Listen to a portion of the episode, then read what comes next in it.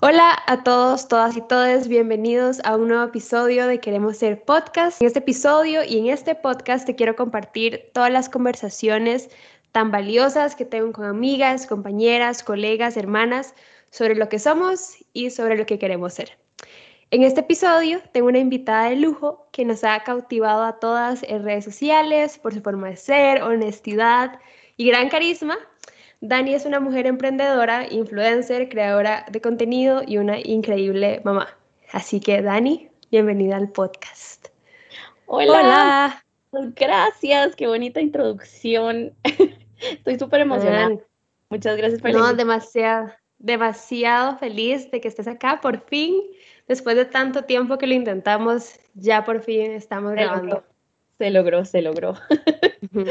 bueno, Dani, contanos un poco yo ya hice una breve introducción, pero eso no es nada comparado con todas las cosas chivísimas que haces. Así que contanos quién es Dani.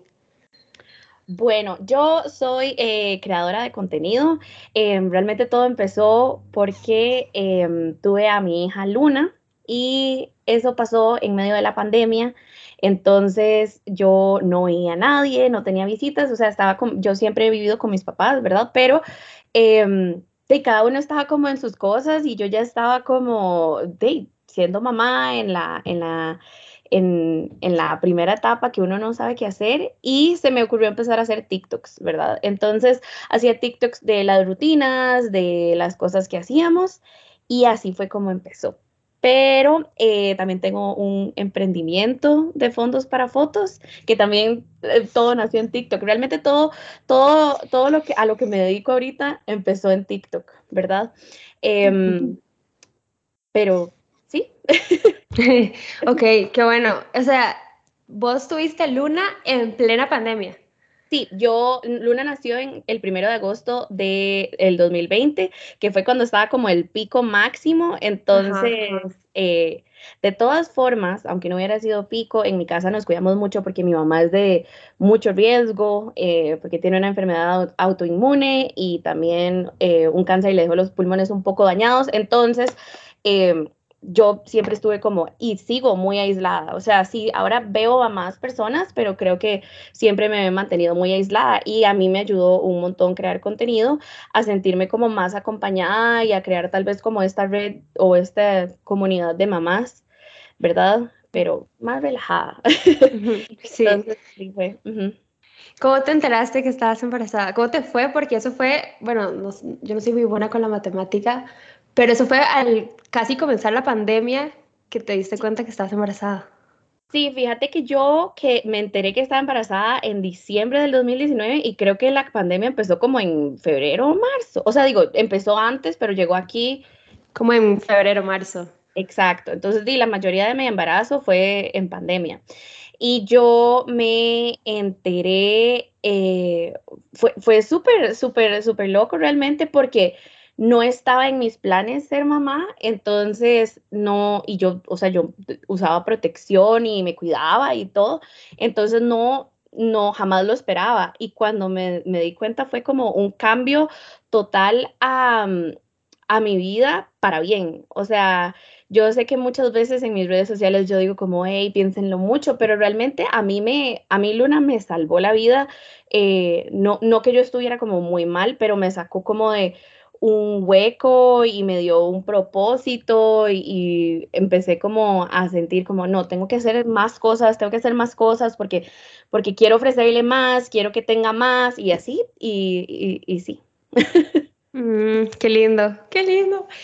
Y digamos, ya después de, de, de la pandemia, cuando empezaste a crear contenido, ¿fue antes que Luna naciera o después de que Luna naciera? No fue después de que Luna naciera. Yo empecé a ver videos, eh, bueno, como cualquier mamá, empecé a ver videos de partos, ver, porque uno se empieza a informar de esta forma, uno no sabe a lo que va, es como súper loco porque por más que vos tengas amigas que ya te puedan decir, como que uno está, no sabe realmente qué, dónde, dónde instruirse o dónde ver qué se necesita. Entonces empecé a consumir mucho contenido de maternidad y cuando Luna nació, eh, un día nada más dije como, mira, voy a hacer un video de cómo es mi vida con una bebé de, no sé, un mes, dos meses. Y solamente fue, era, era, era muy raro porque de verdad no, yo no hacía nada más que ser mamá, entonces nada más como que empecé a documentar eso. Y cuando Luna, o sea, realmente el, el, el crecimiento mayor que yo tuve fue cuando Luna empezó a comer, que empecé como a enseñar las comidas que yo le daba o cómo se las daba y entonces así fue como, como creció como mi, página. Quería preguntarte eso justo, ¿cómo ha sido tu proceso de ser mamá y a la vez crear contenido y crear contenido con tu hija? ¿Cómo ha sido como todo este proceso? ¿Cómo te has acoplado? ¿Cómo te has sentido también? Porque, no sé, creo que es un lado de las redes sociales que no conozco y que creo que no voy a conocer pronto. Sí, bueno, fíjate que yo, la verdad, si, si te soy honesta, yo creo que yo siempre quise crear contenido.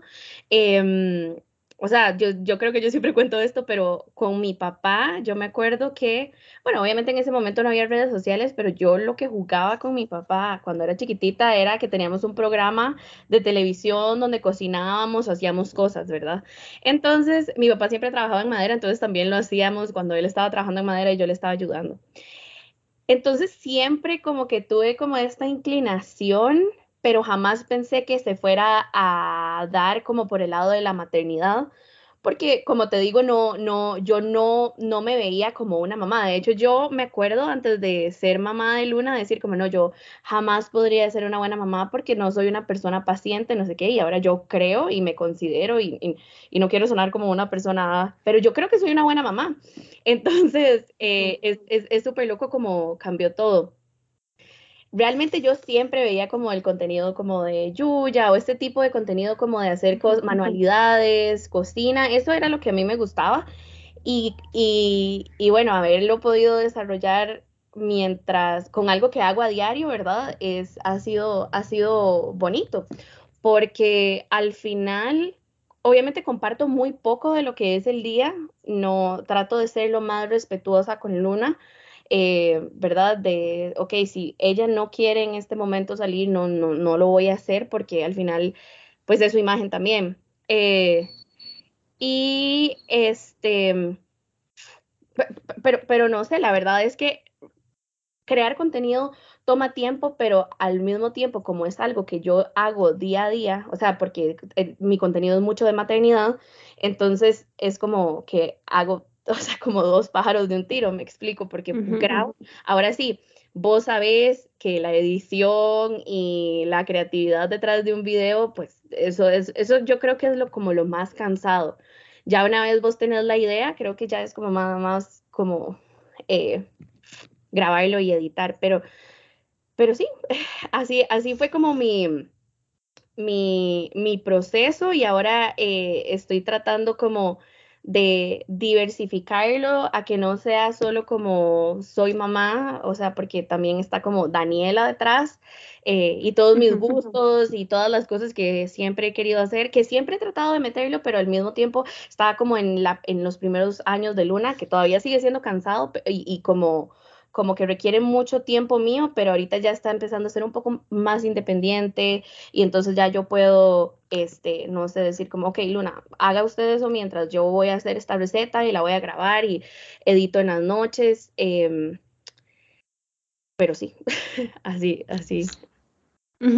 Comparto un montón con vos justo eso de querer hacer contenido, porque, o sea, si vieras mis inicios, qué vergüenza eh, yo vuelvo a ver a Catalina en el cole, porque yo siempre he sido como muy bombeta, uy, ya le pegué el micrófono, súper bombeta, siempre he estado metida en todo, siempre he sido como súper, o sea, metiche como en todos los clubes que había, o sea, yo era súper intensa.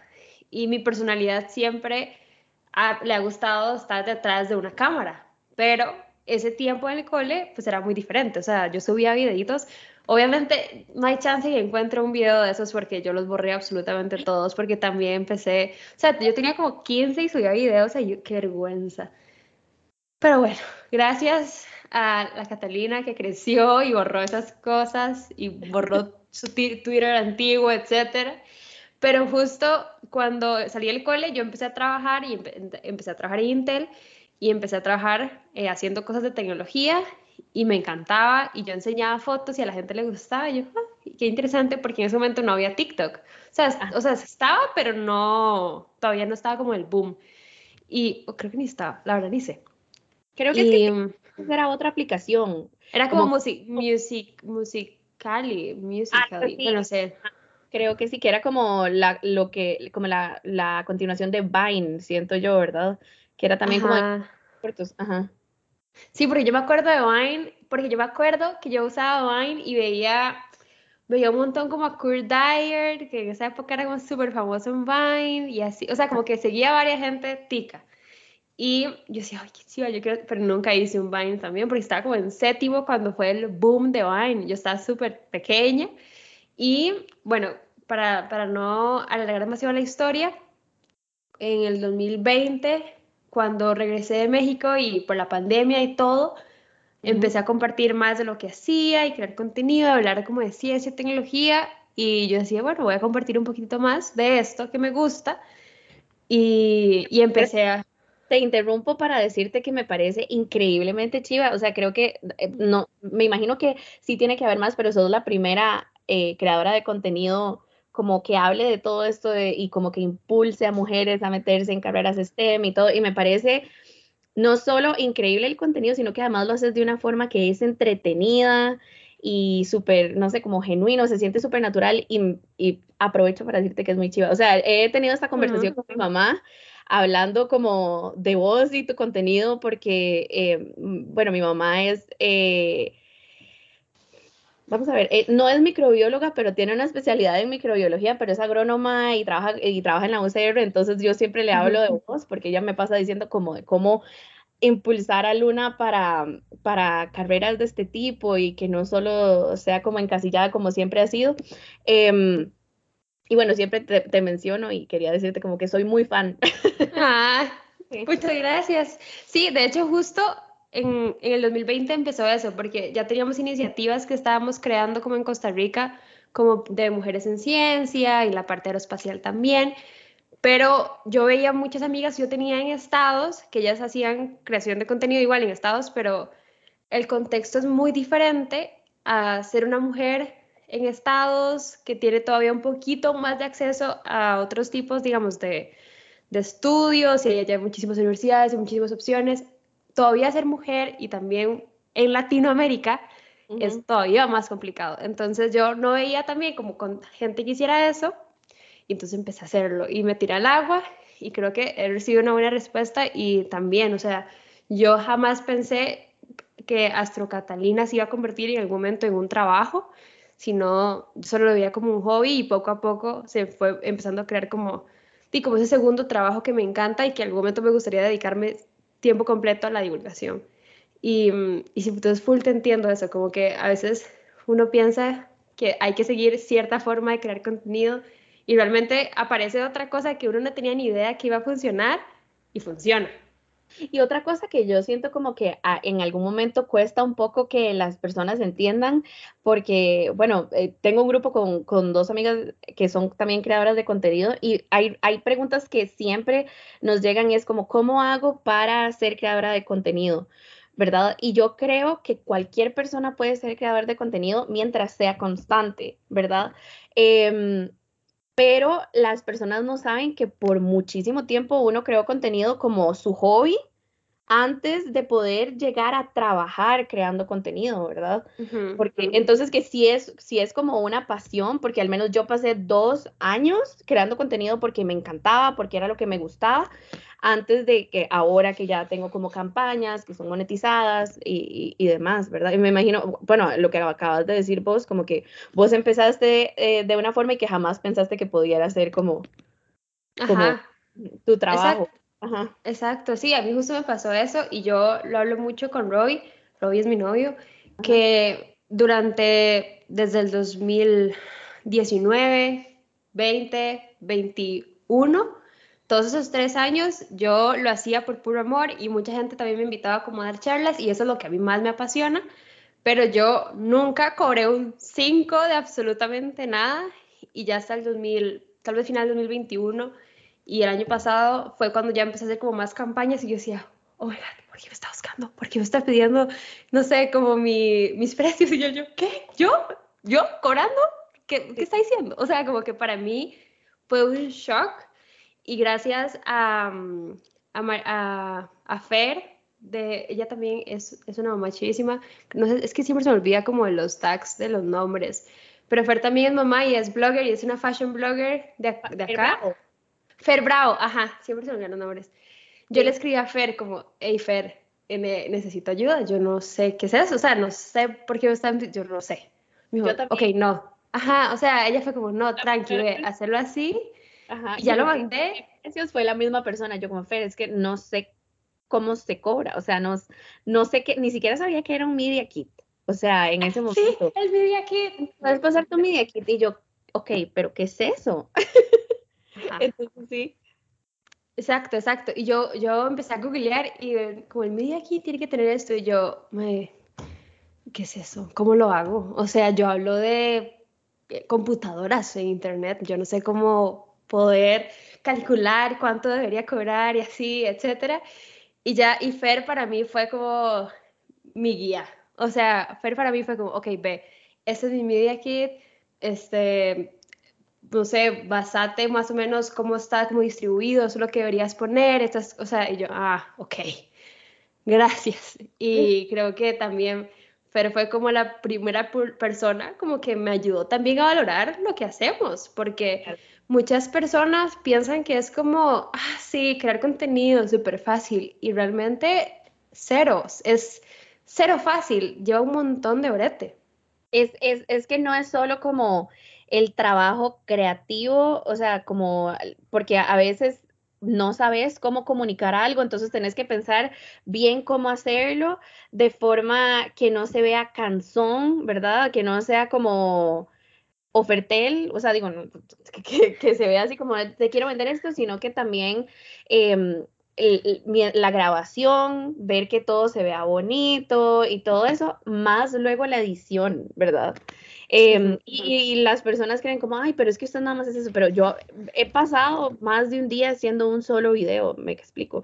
Entonces, eh, sí, sí es un trabajo que está que, la mayoría de personas piensan como, no, hombre, eso no debería ser un trabajo, pero, o sea, todo el tiempo de, aprender a editar, ¿verdad? De, de, hacerte tu forma de edición, de...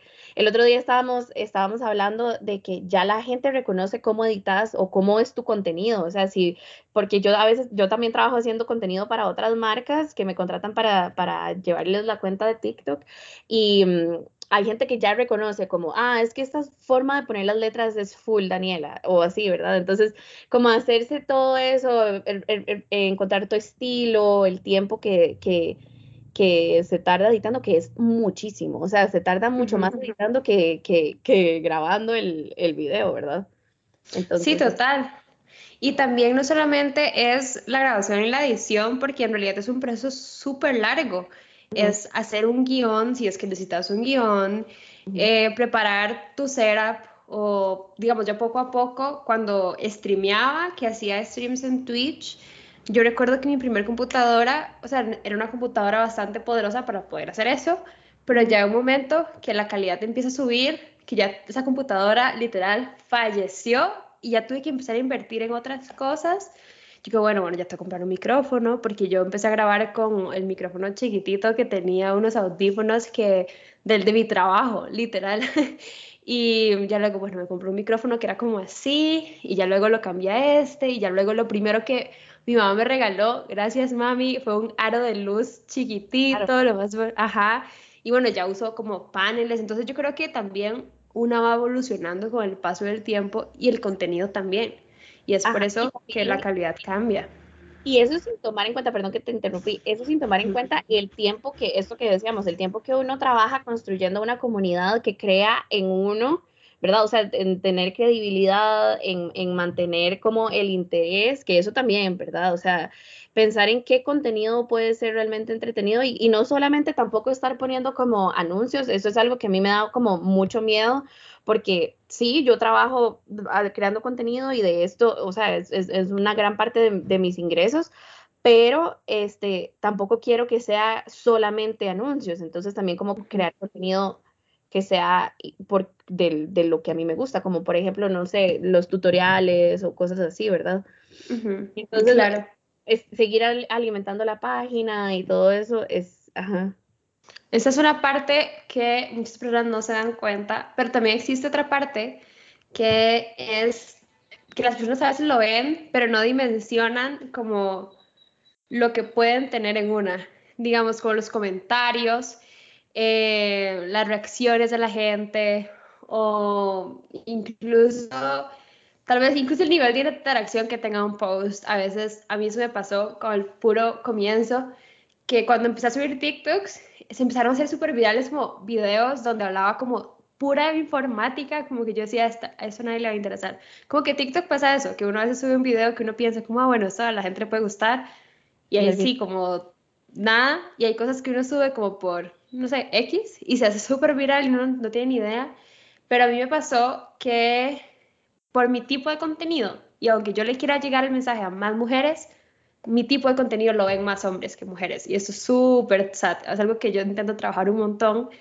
porque todavía hay como muchos sesgos con la informática o con las ciencias y con la tecnología y mi contenido lo ven más hombres.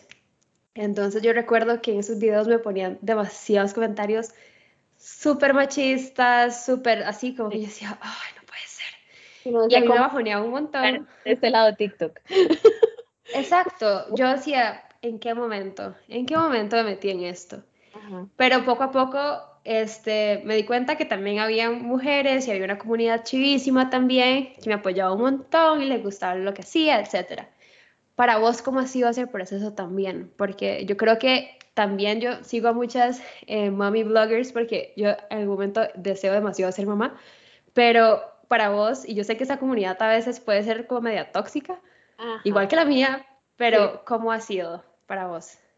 Fíjate que yo creo eh, bueno, yo como una mujer gorda, yo pensé, nunca va a haber una comunidad más tóxica que la gordofóbica, pero no. O sea, y luego entré al, al lado de la maternidad y es súper complicado. Creo que yo ya ahorita como que trato de no darle tanta importancia porque sí, o sea, yo, esas personas que dicen como, ay, yo no le doy eh, pelota a los comentarios, yo no contesto. No, a mí me enoja y contesto y luego digo como, ¿será que sí está bien? No, porque yo en serio sí me enojo porque realmente yo nunca en mi contenido he tratado de decirle a alguien, esta es la forma de maternar, porque jamás, porque ni siquiera yo misma estoy segura, porque no tengo estudios, eh, como yo, yo, conozco ciertas mamás que sí, que van y hacen cursos, yo no tengo estudios, yo simplemente eh, he leído un montón y estoy tratando de hacer lo que yo creo que es mejor para Luna,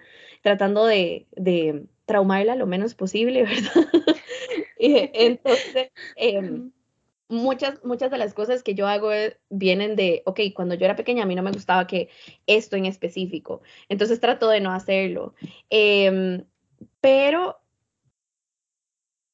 haciendo este tipo de cosas como, no sé, dejándola que escoja su ropa que parece, o sea, que parece como que nadie nunca podría tener nada que ver con eso o le podría molestar. O sea, yo tengo como cinco comentarios al día de, de personas enojadas porque cómo es posible que una chiquita de dos años pueda escoger su ropa, que cuando sea adolescente va, me va a pisotear, que, que cómo es posible. Luego yo trato de que Luna se eh, alimente de la forma más em, balanceada posible, eh, sin, sin tratar de, o sea, sin, sin quitarle ningún alimento. ¿Verdad? Porque yo tengo esta creencia de que de la restricción luego vienen los problemas alimenticios. Entonces, si ella se quiere comer un helado, se puede comer un helado, si se quiere comer un confite, se puede comer un confite, pero también come todas las verduras porque desde el principio empecé como a introducirle como todos los alimentos.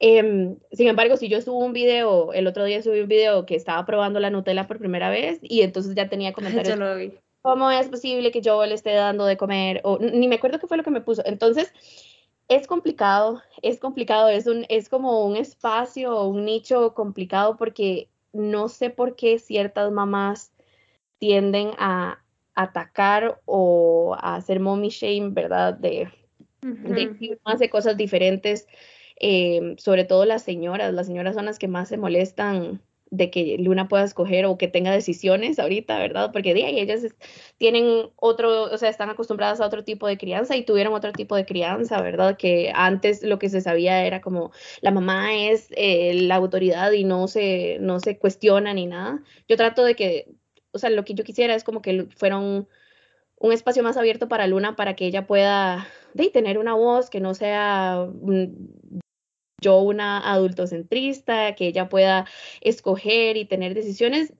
Por supuesto que tienen límites y que hay reglas, pero, pero sí, es, es, es como lo que yo trato. Y al tratar de hacer esto, sin decirle a nadie como haga lo mismo que yo, porque nunca, nunca en la vida yo mm, van a, van a ver que yo diga, hey, no, deberías hacer esto. No, incluso me escriben mamás para pedirme consejos y a mí me da miedo porque yo nunca quiero aconsejar porque yo no estoy segura de nada. O sea, yo, yo soy la persona más insegura del mundo. Entonces, eh, sí he encontrado como muchas, muchos, muchas personas que no les parece y se ven en los comentarios. Eh, extrañamente se ven más en, en, Instagram que en TikTok. Eh, sí, porque normalmente no, la verdad es que comentarios así empecé a recibir cuando empecé a crecer en Instagram. Ahorita en TikTok revisas, son muy pocos, como el de la Nutella, sí, ahí sí. Em, pero, pero sí es, un, es, es, una comunidad complicada, pero ahorita ya trato como de, de, de, estar lo más tranquila, pero yo sí contesto comentarios. sí, peleo. y yo sé que después, No, está buenísimo. sí peleo porque es como, ok, yo no, no, no estoy haciendo nada grosero, no te estoy, no te estoy ofendiendo, no entiendo por qué tiene que, porque sí, de un lado para el otro, ¿verdad? Pero bueno. Ajá, no, total. Y de hecho, yo como te decía, sigo bastantes como mommy bloggers y hay una que a mí me parece, o sea, demasiado fantástica, que es como Luz Carreiro, Be Traveler, no sé si las, has visto. a, mí, a mí ella me encanta, a mí ella me encanta. Tiene como una historia muy parecida a la mía, entonces me, me, encanta porque también es mamá soltera y tiene una bebé como de una, de una edad un poco parecida a Luna, creo que un poquitito menor. Ajá, ella sí, y justo, o sea, ella es increíble. Y yo justo escuché un, un podcast, no me acuerdo con quién lo había hecho, creo que era uno que ella tiene y con otra, con otra persona. Y ella hablaba justo de, de maternar, que maternar es, o sea, que una cosa para ella es ser mamá y otra cosa es totalmente diferente a maternar. ¿Vos sentís eso también, como esa diferencia, o sentís como qué chiva ser mamá, pero ya a veces se me acaba la pila como para andar recogiendo juguetes, andar cambiando pañales? ¿Cómo te sentís vos con ese concepto de la maternidad va como aparte o, la, o maternar va como aparte de ser mamá. ¿Cómo te sentimos con eso? Porque para mí es súper externo porque obviamente yo no soy mamá. Entonces como que full no entiendo ese sentimiento, ¿verdad? Fíjate que eh, creo que, que lo, comparto porque yo amo ser mamá y siempre, o sea, si a mí alguien me pregunta, a mí me cambió la vida y lo repetiría mil veces, eh, pero maternar o sea, el, el, todo lo que, lo que incluye maternar es cansadísimo y ha sido romantizado por desde toda la vida. O sea, yo creo que mi mamá fue víctima de eso también, de la romantización, em, porque es el trabajo más cansado que yo haya hecho en, en, mi vida. O sea, yo me acuerdo los, los primeros días de estar llorando y decirle a mis papás, porque bueno, yo, eh, mis papás han sido como mi apoyo, no voy a poder, o sea, yo esto no lo voy a lograr un día más porque era, bueno, también como todo el, el, posparto y el, el revoltijo de, hormona, de hormonas y todo eso probablemente afectó, pero hay días en los que ya a las 5 de la tarde yo digo como ya, ya no, no puedo más. Y yo creo que Luna es una niña extraordinaria y se porta súper bien y siempre ha dormido bien, pero ser mamá es, o sea, es muy cansado, me explico, desde cosas que uno ni siquiera se imagina, porque yo me acuerdo que yo le decía a mi mamá, mami, yo creo que a usted le encanta andarme regañando o andarme corrigiendo, porque me acuerdo de decírselo. Y ahora yo digo, ¿cómo yo le dije eso? Es lo peor que uno puede hacer. O sea, para mí no hay nada peor que tener que estar como, como detrás de alguien, como, ah, haga esto, haga esto, haga esto. Y entonces... Eh, es muy cansado porque Luna es una bebé y entonces es normal que no obedezca y entonces, em, no, o sea, cero es algo bonito porque yo, yo, yo siento como que uno hasta que es mamá se da cuenta de todas las cosas que le decía a las mamás, a la mamá de uno, ¿verdad? Que nada que ver, o sea, que nada que ver, que todo, el esfuerzo que implica, no sé, eh, levantarse, eh, ordenar las cosas, porque, porque yo recojo todos los juguetes y a los cinco segundos están otra vez eh, afuera, tratar de educar a que, ok, recoja después de que haya sacado todos sus juguetes, porque de sí, Luna juega con una cosa, luego quiere jugar con otra y esta quedó tirada. Entonces, eh, eh, explicarle que tiene que recoger, eh, no sé, cosas como tan básicas como dar de comer, o sea, como darle la comida, preparársela, sentarse con ella para que coma y estar como en esa lucha, porque Luna come perfecto, pero a veces no quiere y la tengo que perseguir y es, es todo eso genera como un cansancio que es, yo creo que es más mental que físico, aunque también es físico, que es de lo más Ah, bueno, y, tener que estar en alerta siempre porque los niños, o sea, siempre se están queriendo ponerse en peligro de muerte, ¿verdad? O sea, yo digo, ¿cómo, cómo, cómo es posible? O sea, ah, me voy a subir en el borde del sillón que queda altísimo, que si se cae se mata. O sea, es, esas son las ideas que tiene porque, bueno, está explorando y está viendo cuáles son las reacciones y demás. Entonces, es estar en alerta todo el día porque soy responsable de que una vida continúe con vida. y, luego, también como todo lo que implica eh, ser responsable de, una persona chiquitita, de, su higiene, de, su alimentación, de, bueno, una vez pantallas, entonces también tengo que estar como súper, súper vigilando qué contenido está viendo, ¿verdad? Porque... Em, y eso también es, es, muy peligroso. Entonces sí, es como muchísima responsabilidad que sí, yo te digo, vos que me decís que quieres ser mamá, es lo máximo, es lo mejor que te va a pasar, pero también es lo más difícil que vas a hacer en tu vida, ¿verdad? Entonces yo, yo, en algún momento lo he hablado como con, con el papá de Luna, que, que, yo, o sea, soy muy privilegiada de tener eh, ayuda de, de, mis papás, de tener ayuda de una niñera que cuida a Luna cuando tengo que trabajar eh, y no estar en la casa. Y también el papá de Luna está como súper dispuesto y, es, y, es, y está presente. Pero, por, o sea, yo lo que le digo a él es como que para mí sería muchísimo mejor como que él tuviera iniciativas como de, o sea, como de él llevar el control de algo, porque en este caso él es, no sé, es un, es un papá ejemplar, pero siempre tengo como que yo decirle como, eh, tenés que, eh, hay que hacer tal cosa, que lo hace inmediatamente, pero eso ya implica como estar dando como como estar en, algo más, ¿verdad? Eh, eh, mentalmente es más cansado de, ok, tengo que decir que se haga esto, o tener en mente como, uy, le tocan vacunas, uy, le toca corte de pelo, uy, le toca, este, que hay que comprarle ropa, o todas estas cosas, ¿verdad? Que es un poco complicado para él porque no, no vive con uno, o sea, yo, yo soy la que tengo como todo disponible, entonces yo sé que es un poco loco de mi parte pensar que se pueda evitar que yo esté en el control de eso, pero creo que mentalmente ser mamá es muy, muy, muy cansado, ¿verdad? Es, estar como en 200 mil cosas al, mismo tiempo, ¿verdad? Y además estar pensando en, ¿lo estoy haciendo bien? ¿Esto que estoy haciendo luego a futuro va a generarle cierto comportamiento o miedo al abandono? O sea, en mi caso lo que más miedo me da es... Eh, el papá de Luna y yo no estamos juntos, entonces, eh, ¿cómo lo hago de, la forma, de una forma que ella no sienta como que yo la estoy abandonando cuando se va? Entonces, eh, eso.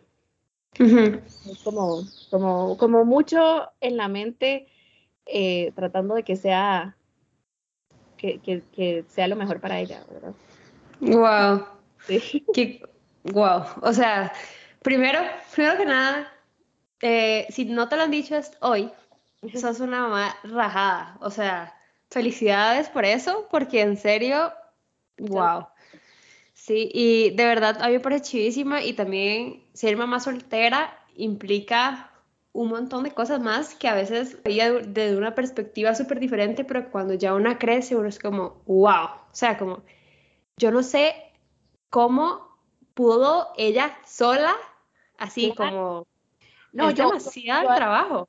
Yo admiro muchísimo a las mamás solteras que no tienen ayuda eh, del, del papá. Porque también, también te digo que, o sea, es muy diferente ser una mamá soltera donde el papá no, no está, a ser una mamá soltera como yo, que el papá sí está, está presente y nos dividimos las cosas que se puedan dividir. Siempre, siempre, o sea, esto, por más que uno quiera hacer los 50-50 y esté a la disposición, nunca va a hacerlo, porque siempre va a haber más trabajo para la mamá, pero es muchísimo, o sea, es mucho más diferente esto que otras amigas que tengo yo en, en, que no, bueno, mi mejor amiga, el papá no está, o sea, y, y, yo he visto y viví con ella todo lo que le toca hacer ella sola y yo digo, yo no podría. O sea, yo creo que eh, las, las, mujeres son, y las mamás son súper poderosas, pero más las mujeres, o sea, las mamás solteras sin, sin, sin ayuda, porque es que es durísimo, es durísimo. Y si yo lo veo durísimo teniendo ayuda y Luna se va a pasar un fin de semana cada 15 días y yo esos días es como si no tuviera, no, como si no fuera mamá. O sea, obviamente sí la tengo pendiente, pero no es mi responsabilidad porque no está conmigo, ¿verdad? Pero, pero sí es un trabajo increíble y, y es, de, es de admirar. Total. sí. Totalmente. Pero bueno, cambiando un poquito el tema. Ahora nos contabas que tenés un emprendimiento súper chiva que nació también por la creación de contenido y redes sociales y TikTok, etc. Sí. Contanos un poco más de eso. Ok, todo empezó por TikTok porque, eh, bueno, yo siempre quería hacer recetas. Eh, y como grabar el, contenido, pero a mí me parecía que mi cocina, o sea, mi cocina es bonita, pero no es el estilo que yo quisiera como, como que se viera. O sea, yo quería algo más clarito, más como lo que yo veía en Pinterest y mi cocina es como más oscura, colorida, que es muy bonita, es el gusto de mi mamá, pero creo que para videos no me gustaba tanto, ¿verdad? Entonces yo decía, ¿cómo hacen los fotógrafos? O sea, todos tienen una cocina súper preciosa, o sea, con con eh, todas las cosas exactamente para que salgan en foto y fue así como yo encontré los fondos para fotos. Em, y entonces estuve como en, en, búsqueda de dónde comprar y dónde comprar y vos sabes que cuando vos buscas cosas te salen en TikTok y también lo buscaba un montón en, en TikTok y entonces me salió una muchacha em, argentina que tenía el emprendimiento de fondos para fotos y que vendía como la idea, o sea, vendía el proyecto ya montado y vos lo podías comprar y montar en tu país. O sea, realmente ella lo que ofrecía era comprar la sucursal. Pero entonces yo la contacté porque me interesó un montón y yo dije, no, aquí no hay esto, o sea, y, y funciona perfecto y si yo me puedo ahorrar el, esa, el, todos los experimentos que ella me cuenta que tengo que hacer antes de cuál material sirve, de qué, funciona y qué no, mucho mejor porque justo nació y Luna tenía, o sea, el, proyecto nació cuando Luna tenía seis meses. O sea, yo no podía como invertir tanto tiempo en estar haciendo ese tipo de experimentos, ¿verdad? O sea, yo quería como algo más montado. Entonces me cayó perfecto y eh, compré la idea y el proyecto y bueno, la sucursal para Costa Rica y lo monté. O sea, han habido un montón de cambios desde que, desde que eh, lo compré y tengo como ciertos productos que las otras tiendas no tienen eh, y también no tengo productos que algunas tiendas sí tienen. Pero así fue como nació. Entonces, como mi necesidad hizo que me llegara ese video y así fue como nació el emprendimiento de fondos para fotos y ya acabamos de cumplir dos años y a mí me parece como súper loco, ¿verdad? Como el crecimiento que, que ha tenido en estos años. Y que es súper necesario y, y súper útil. A mí, ahorita que yo creo contenido, cuando tengo como que hacer tal vez un unboxing o algo así, yo digo como queda muchísimo más bonito en, en, alguna, en una superficie que simule una pared como con molduras que claramente uno no va a tener en la casa porque no es lo normal a tener en una casa, ¿verdad? A, a, que se vea, no sé, un, un, una pared anaranjada o algo así, porque no, son, no es mi estilo. Claro, no, totalmente. Y qué chiva, porque justo creo que los mejores emprendimientos también salen desde las necesidades, como desde lo que una estaba buscando, porque justo me pasó eso, que yo estaba buscando contenido de mujeres latinas que estaban compartiendo cosas de ciencia y tecnología en Costa Rica y no había, y yo dije, bueno, voy a hacerlo yo. Y ahí yo he visto que más chicas están animando a hacer esto, y es como, sí, me encanta porque obviamente no es algo tan común. Y a vos te pasó exactamente lo mismo, que estabas buscando algo para solucionarte tal vez el problema que tenías y surgió todo un emprendimiento. Sí, yo, yo creo que en ese momento ya habían como ciertas personas que lo hacían, pero lo hacían de forma eh, como que tenían tal vez una papelería y entonces podía uno ir y pedirlos, pero no era un lugar dedicado y que tuvieran como ya las texturas o que haya un catálogo con, ¿verdad? De esta forma. Pero sí no, no había como un lugar así y yo me metía como a buscar en, en, en Amazon así y eran como muy caros. Entonces, que, que, saliera, o sea, que me saliera este video fue, fue súper loco y una casualidad y fue como también muy impulsivo de mi parte, o sea, yo creo que no, ni siquiera lo pensé un día, me explico, o sea, yo ah, contacté y me pasaron la información y yo la vi y yo dije, no, esto, esto sí funciona, o sea, esto es algo que me interesa y que me gusta y, o sea, pero así como en el día, en ese mismo día. Entonces, pues, y me alegro mucho que haya funcionado. Bueno, me alegro también que te haya funcionado y porque, la, o sea, a mí me pasa que también, sí, o sea, yo tomo decisiones súper impulsivas todo el tiempo. Yo soy igual. Todo el tiempo. Y digo, esto me va a funcionar para crear contenido y he comprado, o sea, por ejemplo, yo soy mucho de libros, entonces eh, tuve una etapa donde decía, este libro está buenísimo porque aquí puedo sacar ideas para contenido de ciencias. Ahí sí el libro. O sea, como que no. O sea, como que a mí me pasa eso. Que a veces tomo decisiones así como, oh, esto va a funcionar. o sea, y así. Y a veces como que siempre tengo tantas ideas y tantas cosas que tengo pendientes por hacer que no hago nada. y a mí me pasa eso. o sea, yo soy exactamente igual. A mí me pasa como que yo soy increíble para planear, pero para ejecutar uno se da cuenta como, tengo todo esto aquí acumulado y, y, cuando te haces creador de contenido, no sé si te pasa que yo he tratado como de, de, de tal vez em, como salirme un poco de esto, todo lo pienso en contenido. Entonces, no sé si mis papás dicen como, hey, ¿qué tal si vamos a hacer tal cosa? Uy, yo sí, lo que pienso es como, sí, súper cool porque puedo hacer un video y no sé qué. Y luego también uno se da cuenta como, ok, no, pero hay un tiempo también como para estar desconectado y vivir y demás. Pero sí, a mí me pasa mucho que yo digo como, uy, puedo hacer esto y puedo hacer esto y puedo hacer esto. Y sí están las ideas escritas, pero si yo te digo lo que realmente he hecho es... es como un 10%, ¿verdad? Porque, sí. Porque y es que también requiere mucho orete.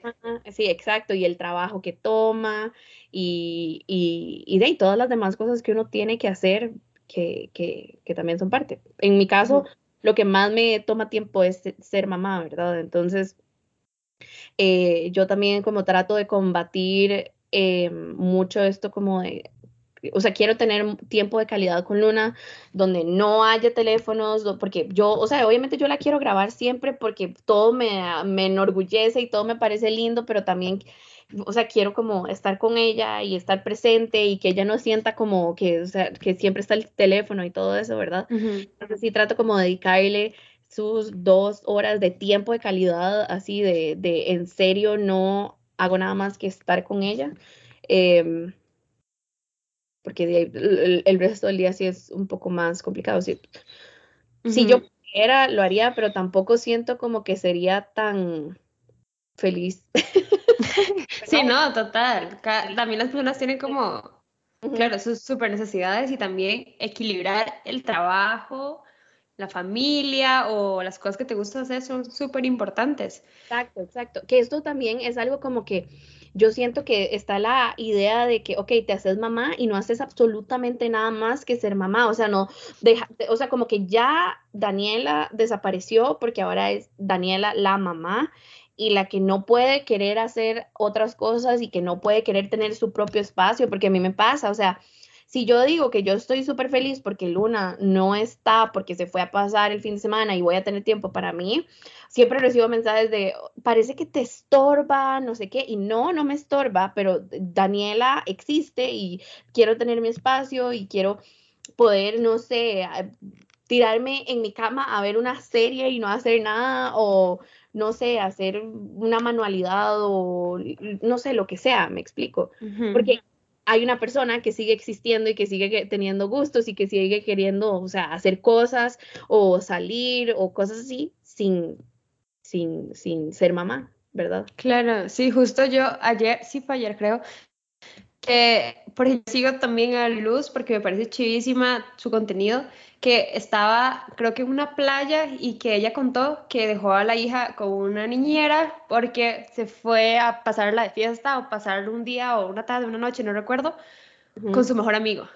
Y la gente le ponía, no, es que hay tiempo para todo y usted debería estar con su hija, no, o sea, no debería dejarla. Y yo fue como, ¡ay, qué playa! O sea, es una, estoy intentando dejar de decir playa, es una cosa terrible, este, como intentar como sacar a la persona de ese cuerpo y dejarla solo siendo mamá, que, o sea, aparte también es una vergüenza porque es súper cansado. Yo, yo no lo soy, yo sé lo terrible de cansancio que debe de ser, como porque es todo el día. Y yo siento que somos víctimas de la propia romantización que siempre ha habido, que hace que ahora se espere que una mujer en el momento en el que se convierte en mamá no puede hacer nada más y no puede decir, mira, estoy cansadísima, quiero descansar un rato. Que esto es una ventaja que yo le veo al, al que ser como mamá soltera y tener mi espacio porque ese es mi break y Luna va cada 15 días y pasa como cuatro días allá y esos días yo los, los, los uso para mí. Pero no entiendo por qué el hecho de que uno esté como deseando que lleguen esos días o que, o que disfrute esos días sea mal, ¿verdad? que, que al final, cuando yo eh, o sea, yo no tenía planeado tener una página de maternidad, pero cuando, se, cuando mi contenido hizo como que se hiciera una gran comunidad de mamás, sí, sí tengo como súper claro que lo que yo quiero es como mostrar la maternidad de la forma que es real. Ahora, que yo no comparta cuando Luna está haciendo berrinches o estas cosas, no lo hago por respeto a ella, porque de ahí no, no, no me parece como correcto. Pero sí, sí trato como de decir, ok, así, este día fue terrible o este día fue increíble o estoy feliz o estoy triste. O sea, de la forma más realista que, que, que, que pueda hacerlo para que mamás no sientan como yo no me siento así y definitivamente hay algo mal conmigo, ¿verdad?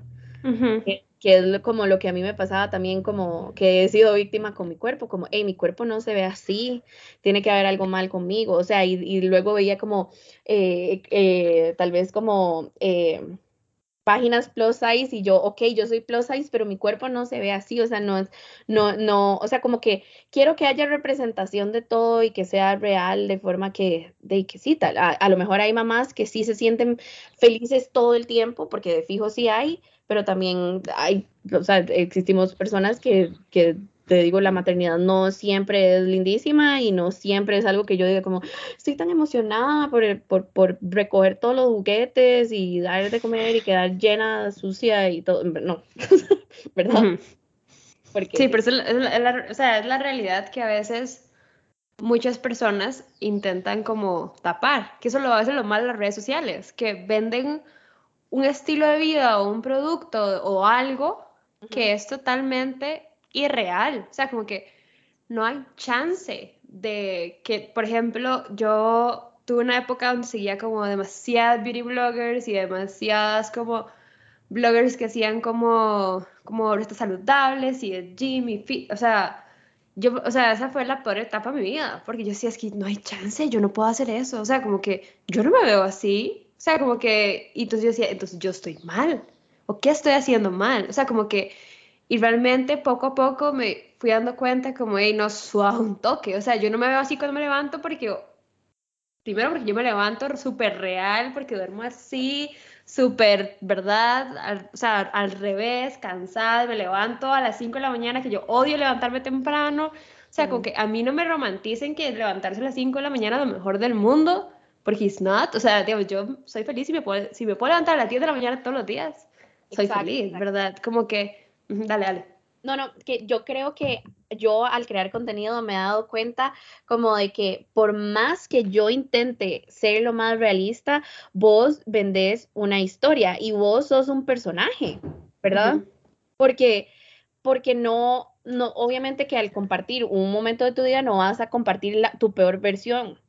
Exacto. no, no, ¿quién haría eso?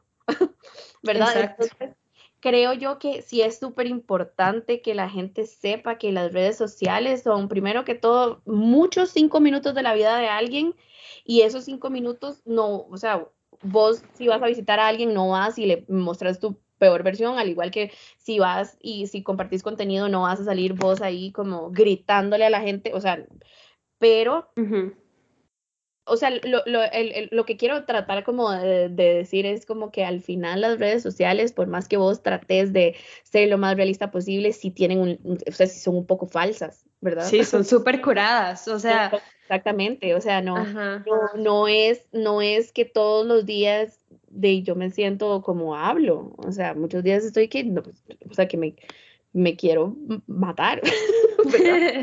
sí. No, total. O sea, no, solamente por, porque tal vez estoy estresada con Luna, sino que tal vez ese día ando de chicha y no me soporto a nadie, que me pasa cuando me va a venir la regla, que es como de verdad, yo quisiera que el mundo desapareciera. Es así como, no me hable, no quiero tener contacto con nadie. Entonces sí, pero digo, obviamente no, uno no va a salir y compartir como los odio a todos, ¿verdad? Claro. Sí, exacto. Y yo creo que eso pasa mucho, bueno, vos de tu tipo de contenido y de mi lado a mí pasa mucho que en la, la academia, la academia es súper tóxica. O sea, como que, y porque las personas como que tienen muchas expectativas tuyas. Entonces, yo, no, o sea, como mis primeros de U, yo jamás iba a compartir que me saqué un 40 en cálculo, ¿verdad? Entonces, como que la gente empieza a tener expectativas tuyas de que todo súper bien y yo obviamente compartía, ah, sí, pasamos bien esa materia, buenas notas, pero había materias que yo sacaba, o sea, que tenía que ir a, bueno, eso, me pasó mi primer año cuando, cuando era presencial, que era como, bueno, ahora hay que ir a repo, cosas así. Entonces yo creo que al final una quiere compartir en redes sociales las cosas que salen bien o las cosas bonitas. Obviamente a veces es necesario compartir que, que una la pasó mal o que tal vez un fracaso porque, no sé, es parte de la vida, porque no todo es como 10 de 10 y a veces es normal compartir esas cosas, pero yo creo que es importante como establecer que las redes sociales tienen un filtro increíble, o sea, demasiado grande y son súper, súper curadas también. Entonces lo que vemos es un porcentaje súper pequeño de la vida de alguien pero no sabemos qué hay más allá de esa pantalla, ¿verdad? Exactamente. Y otra cosa que yo siento que también, eh, que me pasó el año pasado, o sea, estuve un toque inactiva porque me dio como, o sea, yo he tenido varias veces, me he deprimido y creo que, eh, o sea, no sé cómo se dice realmente bien, pero, o sea, soy una persona de, o sea, con ansiedad y depresión. Eh, y el año pasado tuve como una crisis donde yo me sentía súper mal y ya había acordado que tenía que subir una cosa. Y yo dije, yo, esto es lo más difícil que yo ya he tenido que hacer porque no quería, o sea, no quería mostrarme como una persona, o sea, era muy falso, ¿verdad? Entonces es como, ok, era algo que un contrato que yo ya había firmado, que tenía que hacer, no iba a salir como me sentía, pero también el hecho de, tener que poner una cara que no era como me sentía en ese momento porque no quería, o sea, porque realmente estaba mal, ya por decir todo bien, eh, pero eh, también, es, eh, también, también es complicado y eso me lleva a pensar que en ese momento yo no fui honesta, ¿verdad? Y por, porque no podía, porque había firmado un contrato, pero este, también, ¿cuántas, ¿cuántas veces pasa eso? Con personas que uno dice como, ay, mira, o sea, que es que tiene un un estilo de vida chivísima y siempre se ve como que está bien y no se siente como yo me siento a veces frustrada y no sé qué. Y también es importante pensar en que primero todos tenemos realidades diferentes, o sea, no es lo mismo una persona que tiene, no sé, cinco niñeras y que tiene ese tipo de ayuda a yo que tengo como, también tengo ayuda, a una persona que no tiene nada de ayuda. Y entonces compararse con diferentes realidades es bastante tóxico, ¿verdad? Y lo que, obviamente está curadísimo porque no, no se puede ser 100% real de, de, a menos de que hiciéramos como un reality show que se grabara todo el día y entonces ahí sí, ¿verdad? Pero si uno pone como un story al día, no va a salir diciendo como, o sea, no sé, puteando a la gente. Sí, ¿verdad? total. Mm.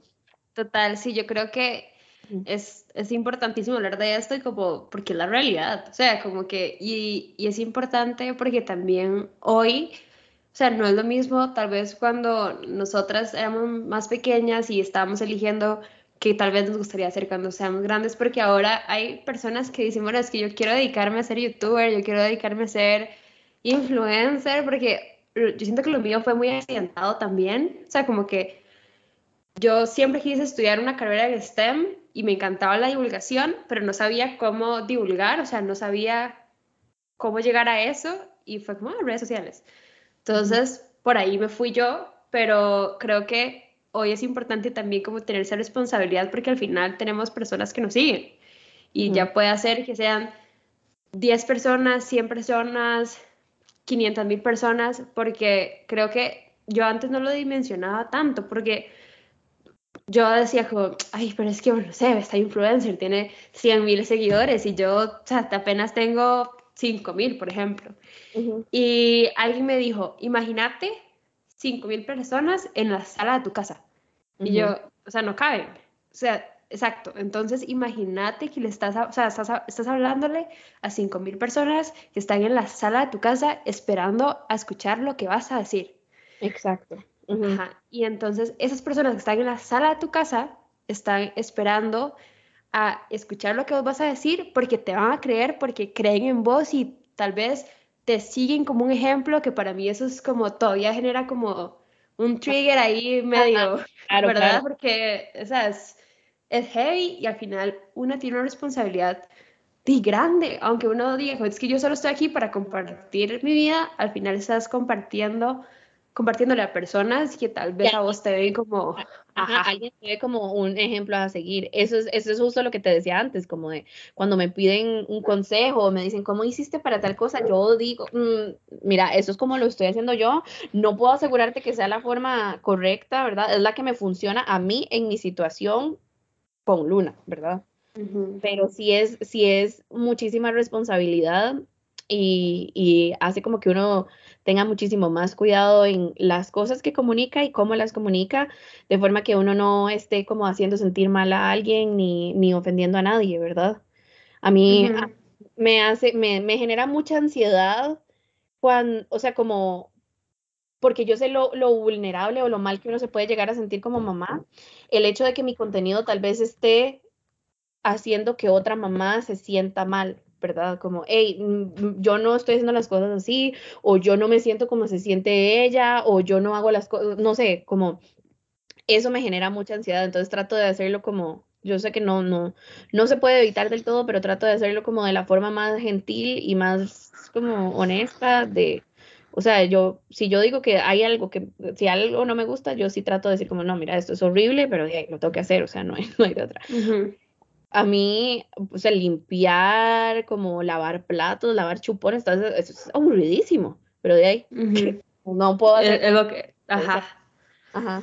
Exacto, sí, no, total, y creo que a mí también eso me pasaba, a mí me pasó más cuando muchas personas llegan y me preguntan como, hey, es que ya voy para la U y todavía no sé qué voy a estudiar. Y yo digo, ay, no, que no me pregunte, que no me, que no me pida consejo, por favor. Y es como, y quiero saber tu opinión sobre una, esta universidad. Y yo, es que yo no estoy, no estoy en esa U, entonces no te puedo aconsejar.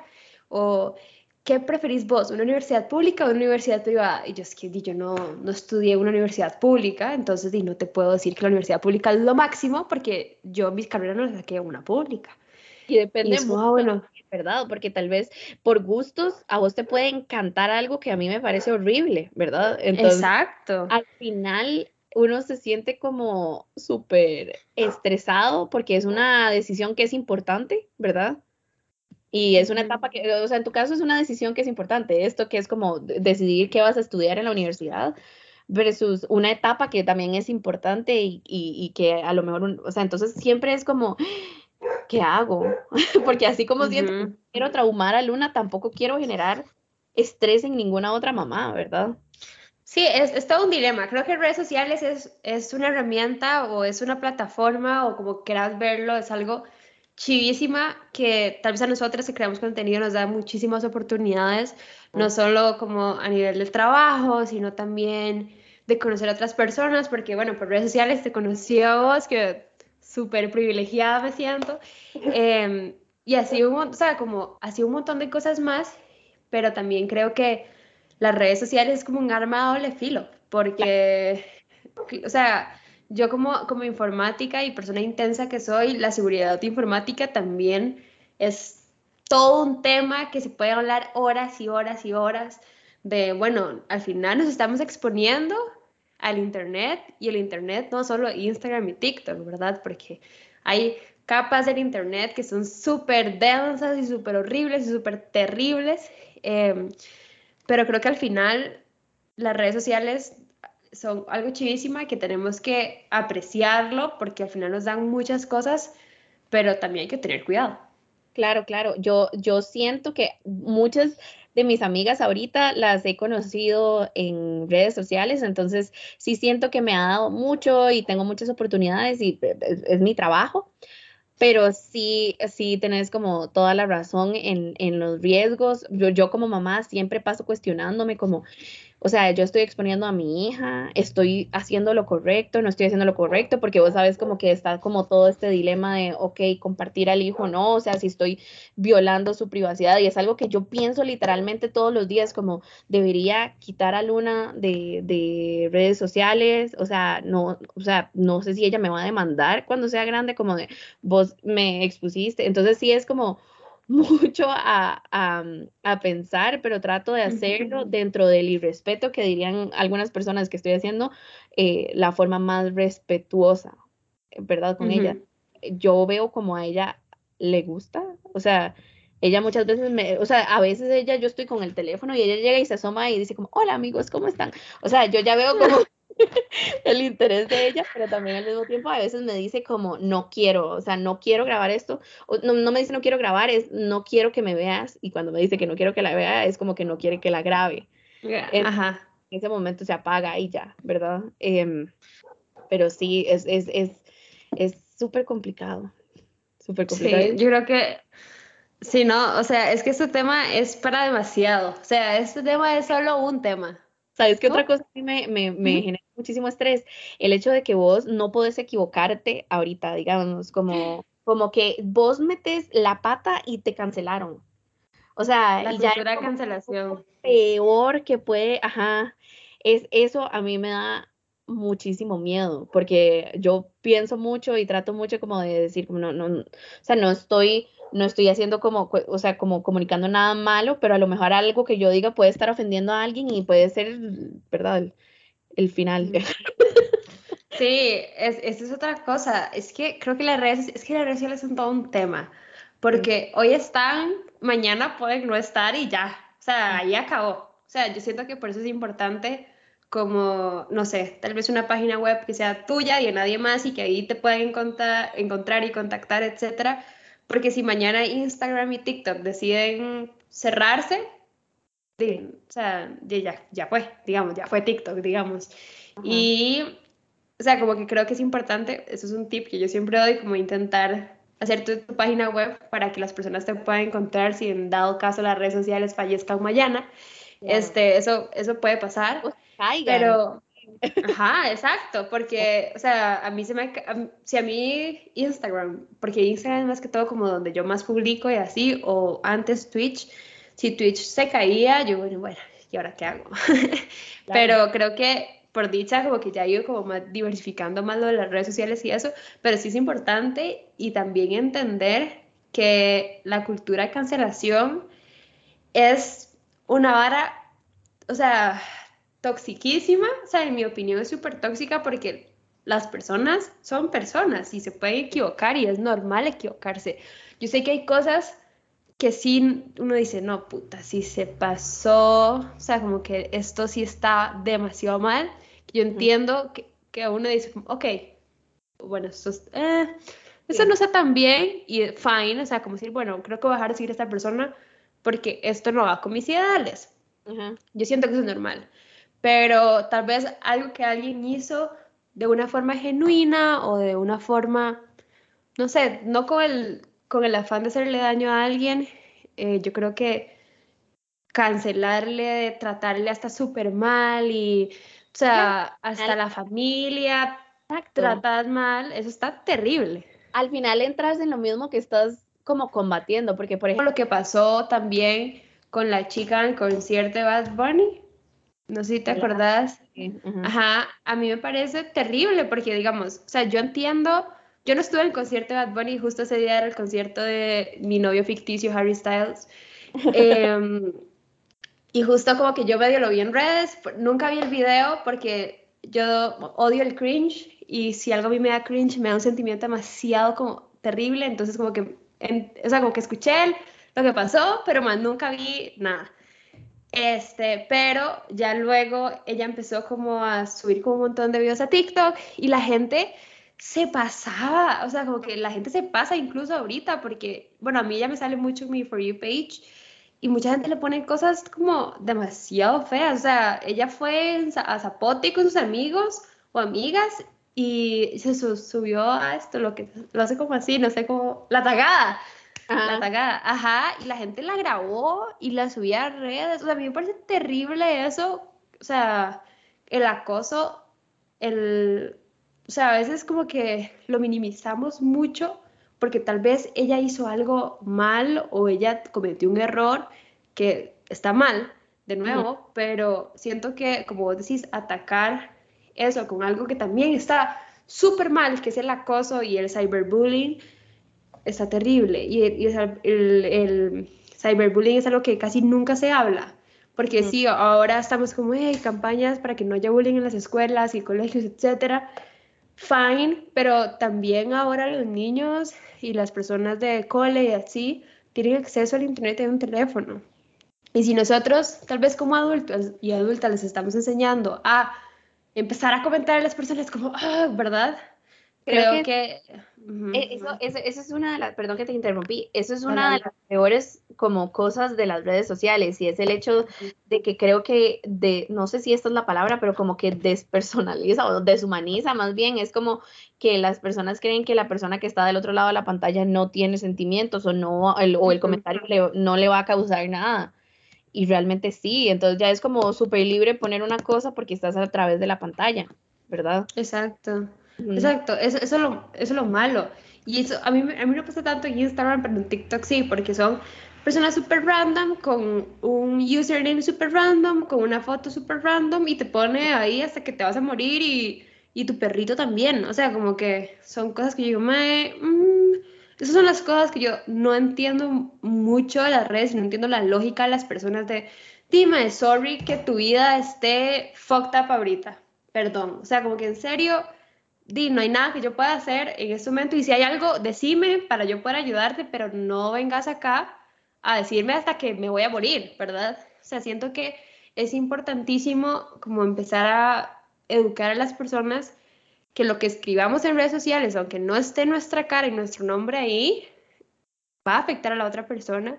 Y también si por A por B yo decido, o sea, proceder con algo legal, es súper fácil o sea, es súper fácil encontrar quién es la persona detrás de un nombre falso. Y creo que también las personas nunca están tan conscientes de lo fácil que es detectar quién es detrás de algo en, en redes sociales. Sí, no, es, es, es, es, es, complicadísimo. Yo creo que con eso de, de, de, la chica, eso fue lo mismo que yo pensé. Y yo creo que yo le comenté en el primer video en el que sí daba cringe, porque creo que sí lo hice. Eh, pero luego yo vi como que eso se, se, se convirtió en, en, en, algo como de, ok, ya, ya, le, ya ella sabe que cometió un error porque hasta pidió una disculpa, este, pero ya era como que hasta la grababan, o sea, no tenía privacidad, eh, iba al súper y la grababan y unas cosas que uno dice como, este, exacto. Sí, no sé, me, me, me pareció como que lo convirtieron en una cosa horrible que, que todavía ahorita, ¿verdad? O sea, y ella son como de, no sé, de un blog y ya están como, como sí.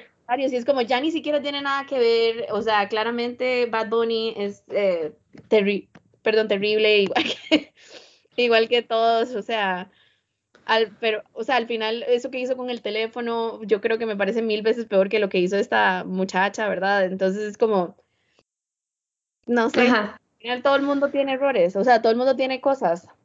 Exacto.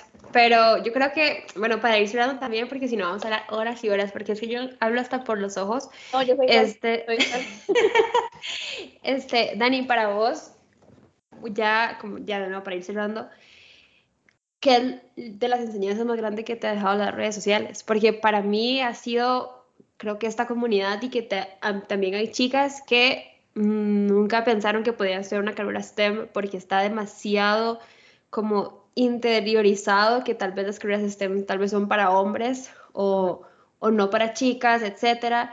Y creo que para mí es para mí es chivísima ver cuando alguien me dice, ay, es que, o sea, voy tus videos y vieron a estudiar informática o una carrera STEM y ya para mí eso valió totalmente la pena.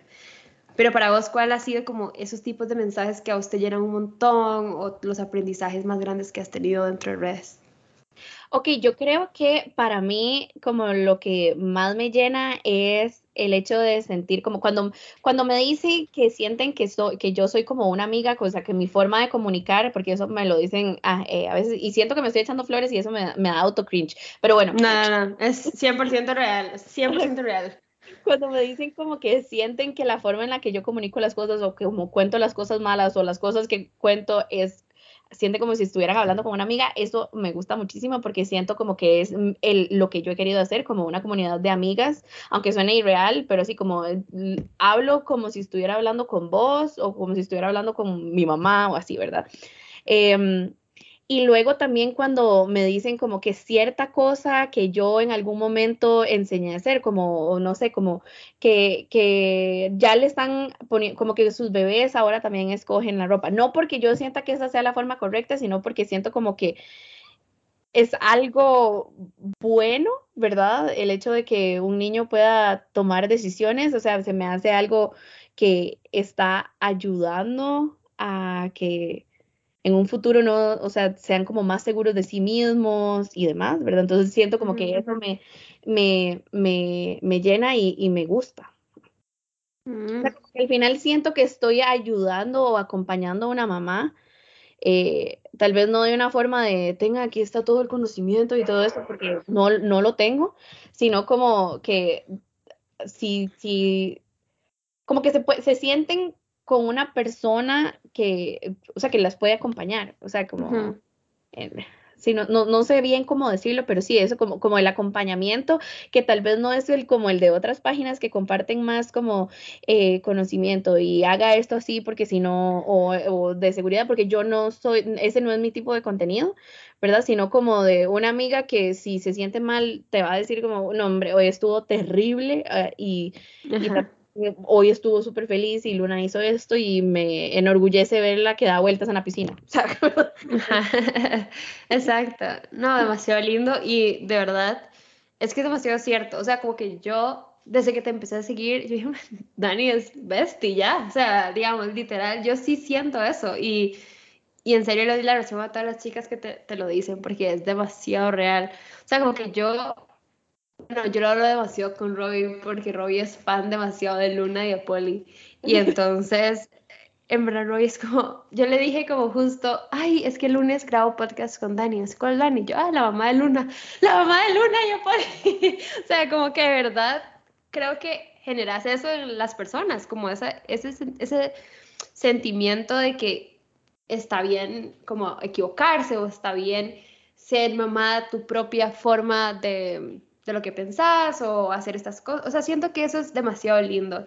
Y siento que es una página cero tóxica, que es lo que yo soy, bueno, no sé si eso sea como muy tóxico también de mi parte, pero yo ya alguien dice algo como que no me gustó, ay, ya, bye, dejo de seguir inmediatamente porque, no sé, como que a mí no me gusta tener nada tóxico en mi vida, como que yo soy demasiado... Vos estás consumiendo, entonces imagínate cosas que te hacen sentir mal es, eh, es complicado. Y yo estoy completamente consciente de que probablemente hay muchas personas que me han dejado de seguir por eso, porque no, tal vez esta forma en la que lo expone me hace sentir a mí insegura o eso, y eso, o sea, está completamente ok, pero sí trato como de que sea y lo más como, es que lo que quiero es que sea como una página relajada, yo no quiero como que, regañar a nadie de no haga esto, no haga lo otro o así, porque incluso si yo trato de tener una crianza respetuosa y muchas veces fallo y le he gritado a Luna y es como, no, hoy le grité, le grité y está mal y me disculpo después, pero, o sea, sí pasa, o sea, el tener, es que